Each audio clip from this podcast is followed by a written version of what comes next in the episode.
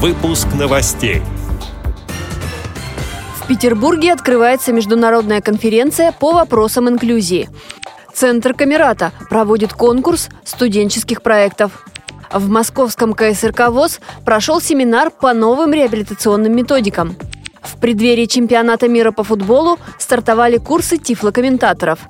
Далее об этом подробнее в студии Анастасия Худякова. Здравствуйте! В Петербурге сегодня открывается международная конференция по вопросам инклюзии. Площадками для проведения станут библиотека для слепых и музей-памятник Исаакиевский собор.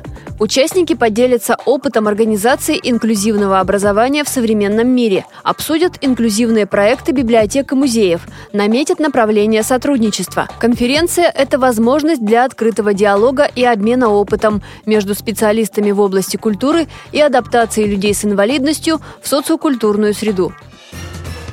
Нижегородский центр Камерата продолжает прием заявок на конкурс проектов «Шаги инклюзии». Участвовать могут команды студентов с инвалидностью по зрению и без. Авторам нужно поделиться опытом по улучшению инклюзивного образования в колледже или вузе, рассказать о полезных мероприятиях, которые помогли инвалидам по зрению получить профессиональное образование. Заявки принимаются до 7 мая включительно. Авторы лучших работ смогут бесплатно приехать и поучаствовать в первом Всероссийском инклюзивном студенческом фестивале, который состоится в августе в Нижнем Новгороде. В московском КСРК ВОЗ прошел семинар по новым реабилитационным методикам для инвалидов по зрению.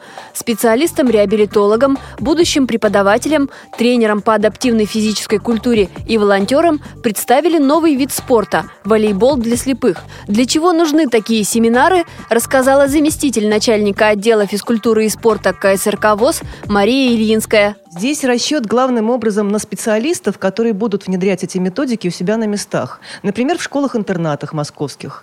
Мы всегда ждем в наших секциях ребят, и у нас будет еще фестиваль в ноябре большой.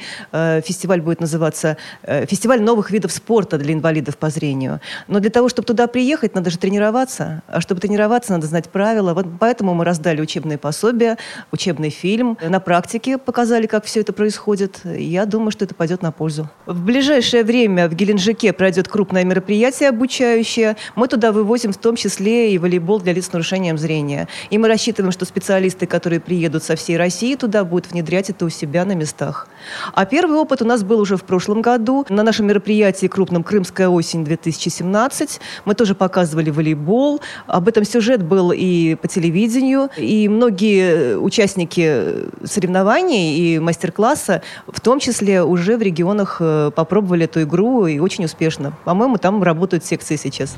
Семинар прошел в рамках проекта «Физкультурная тифлолаборатория для инвалидов по зрению». Проект реализуется Центром паралимпийского спорта совместно с КСРК ВОЗ при поддержке городского комитета общественных связей. В преддверии чемпионата мира по футболу FIFA 2018 стартовали курсы по аудиоописательному комментированию, тифлокомментированию матчей футбольного турнира. Занятия проходят в Москве в Российском экономическом университете имени Плеханова. В рамках курса участники обсудят итоги работы тифлокомментаторов на Кубке конфедераций FIFA 2017. Слушателям расскажут об особенностях профессии и познакомят с принципами аудиоописательного комментирования. Эти и другие новости вы можете найти на сайте Радио ВОЗ. Мы будем рады рассказать о событиях в вашем регионе. Пишите нам по адресу новости собака ру. Всего доброго и до встречи!